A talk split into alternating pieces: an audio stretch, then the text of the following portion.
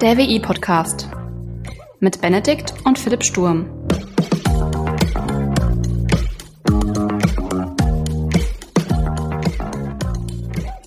Hallo und herzlich willkommen zur 20. Folge des WI-Briefings. Mein Name ist Benedikt und ich habe hier in den Podcasts ja schon häufiger erwähnt, wie spannend ich es einfach finde, hinter die Kulissen von großen Firmen und auch Projekten zu blicken und zu schauen, wie das da alles so funktioniert. Eine sehr spannende Arbeitsweise, die von vielen großen Firmen wie beispielsweise Amazon, Netflix oder auch Google verwendet wird, ist DevOps. DevOps ist zusammengesetzt aus Development and Operations und ist ein Konzept, das die Zusammenarbeit und Integration zwischen Entwicklung, also Development, und dem Betrieb von Softwareprodukten, also Operations, fördern soll.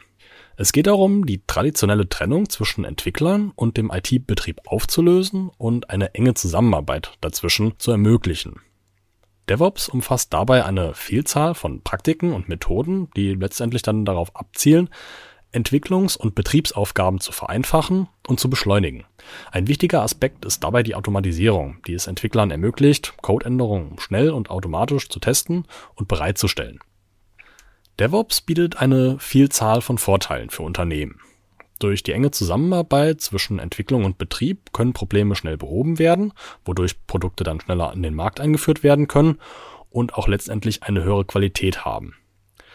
Unternehmen, die DevOps erfolgreich umsetzen, können ihre Produkte schneller und zuverlässiger auf den Markt bringen, was letzten Endes dann auch zu einer höheren Kundenzufriedenheit führt. Und das wirkt sich dann logischerweise auch auf den Umsatz von Unternehmen aus. Und naja, machen wir uns nicht vor, darum geht's ja auch letzten Endes irgendwo. DevOps ist aber auch nicht ohne und kann auch gerade Herausforderungen und Risiken mit sich bringen. Hinter DevOps stecken immer noch Menschen, die das Ganze leben und umsetzen. Und gerade weil DevOps zwei Gruppen zusammenführt, die Probleme vielleicht auf ihre eigene Art und auch im geschlossenen Kreis lösen, kann es zu Konflikten kommen. Um diese Probleme zu reduzieren, muss man sie verstehen und geeignet darauf reagieren. Und das bedarf auch einer guten Koordination beider Teams und auch einer guten Kommunikation. DevOps als Arbeitsweise ist besonders interessant für Unternehmen, die in einer schnelllebigen und sich verändernden Marktsituation agieren, also wie eben unsere Einstiegsbeispiele Amazon, Netflix und Google.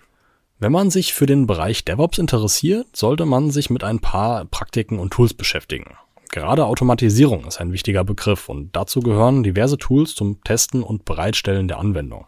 DevOps setzt auch sehr viel agile Methoden ein, also eine sehr flexible Arbeitsweise, die auch unabhängig von DevOps Entwicklungsprozesse verbessern und vereinfachen sollen.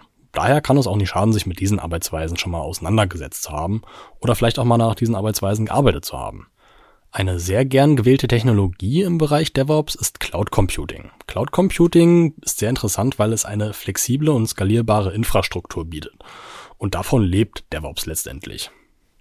DevOps als Arbeitsweise kommt allerdings auch nicht ohne Soft Skills aus. Gerade die enge Zusammenarbeit von zwei Gruppen mit unterschiedlichen Arbeitsbereichen und auch dafür typischen Arbeitsweisen bietet Konfliktpotenzial und verlangt daher gute Kommunikations- und Problemlösefähigkeiten.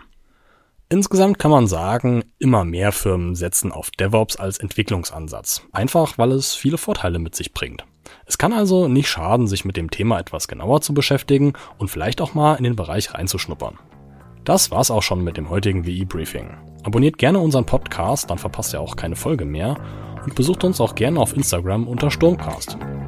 Bis zum nächsten Mal. Ciao.